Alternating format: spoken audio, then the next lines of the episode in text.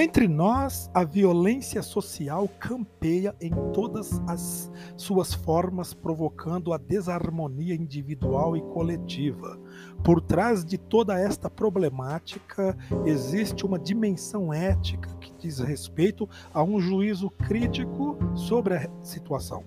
A sociologia não pode apenas constatar friamente todos estes problemas, mas necessita partir para a elaboração de um projeto alternativo, juntamente com outras ciências e, quiçá, com os governos. Há uma dimensão ética por trás da sociologia. O olhar sociológico não pode ser neutro, mas deve exigir ou estimular um posicionamento a utopia é importante, ela é uma força que impulsiona. Infelizmente, na cabeça das pessoas existe um filtro ideológico que permite que elas enxerguem apenas o que querem e o que lhes convém. A contestação não é mais privilégio da juventude. Hoje, a insatisfação geral provoca conflitos em todos os segmentos da sociedade.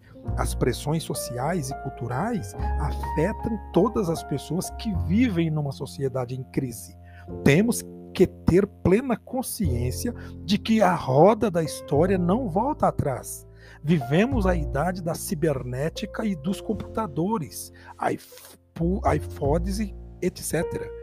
É sobre este fato concreto que devemos refletir e nos posicionarmos de forma tal que o projeto proposto não permita que o homem também se mecanize e perca sua humanidade.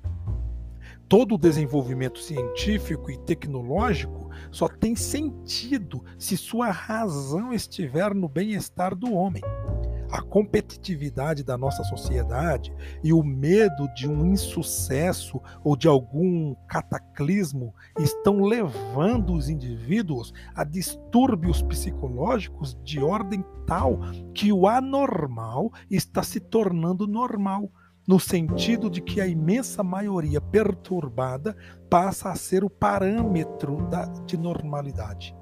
Estamos assistindo à deteriorização da afetividade das pessoas, que por sua vez dificulta o contato consigo mesmas e com o semelhante.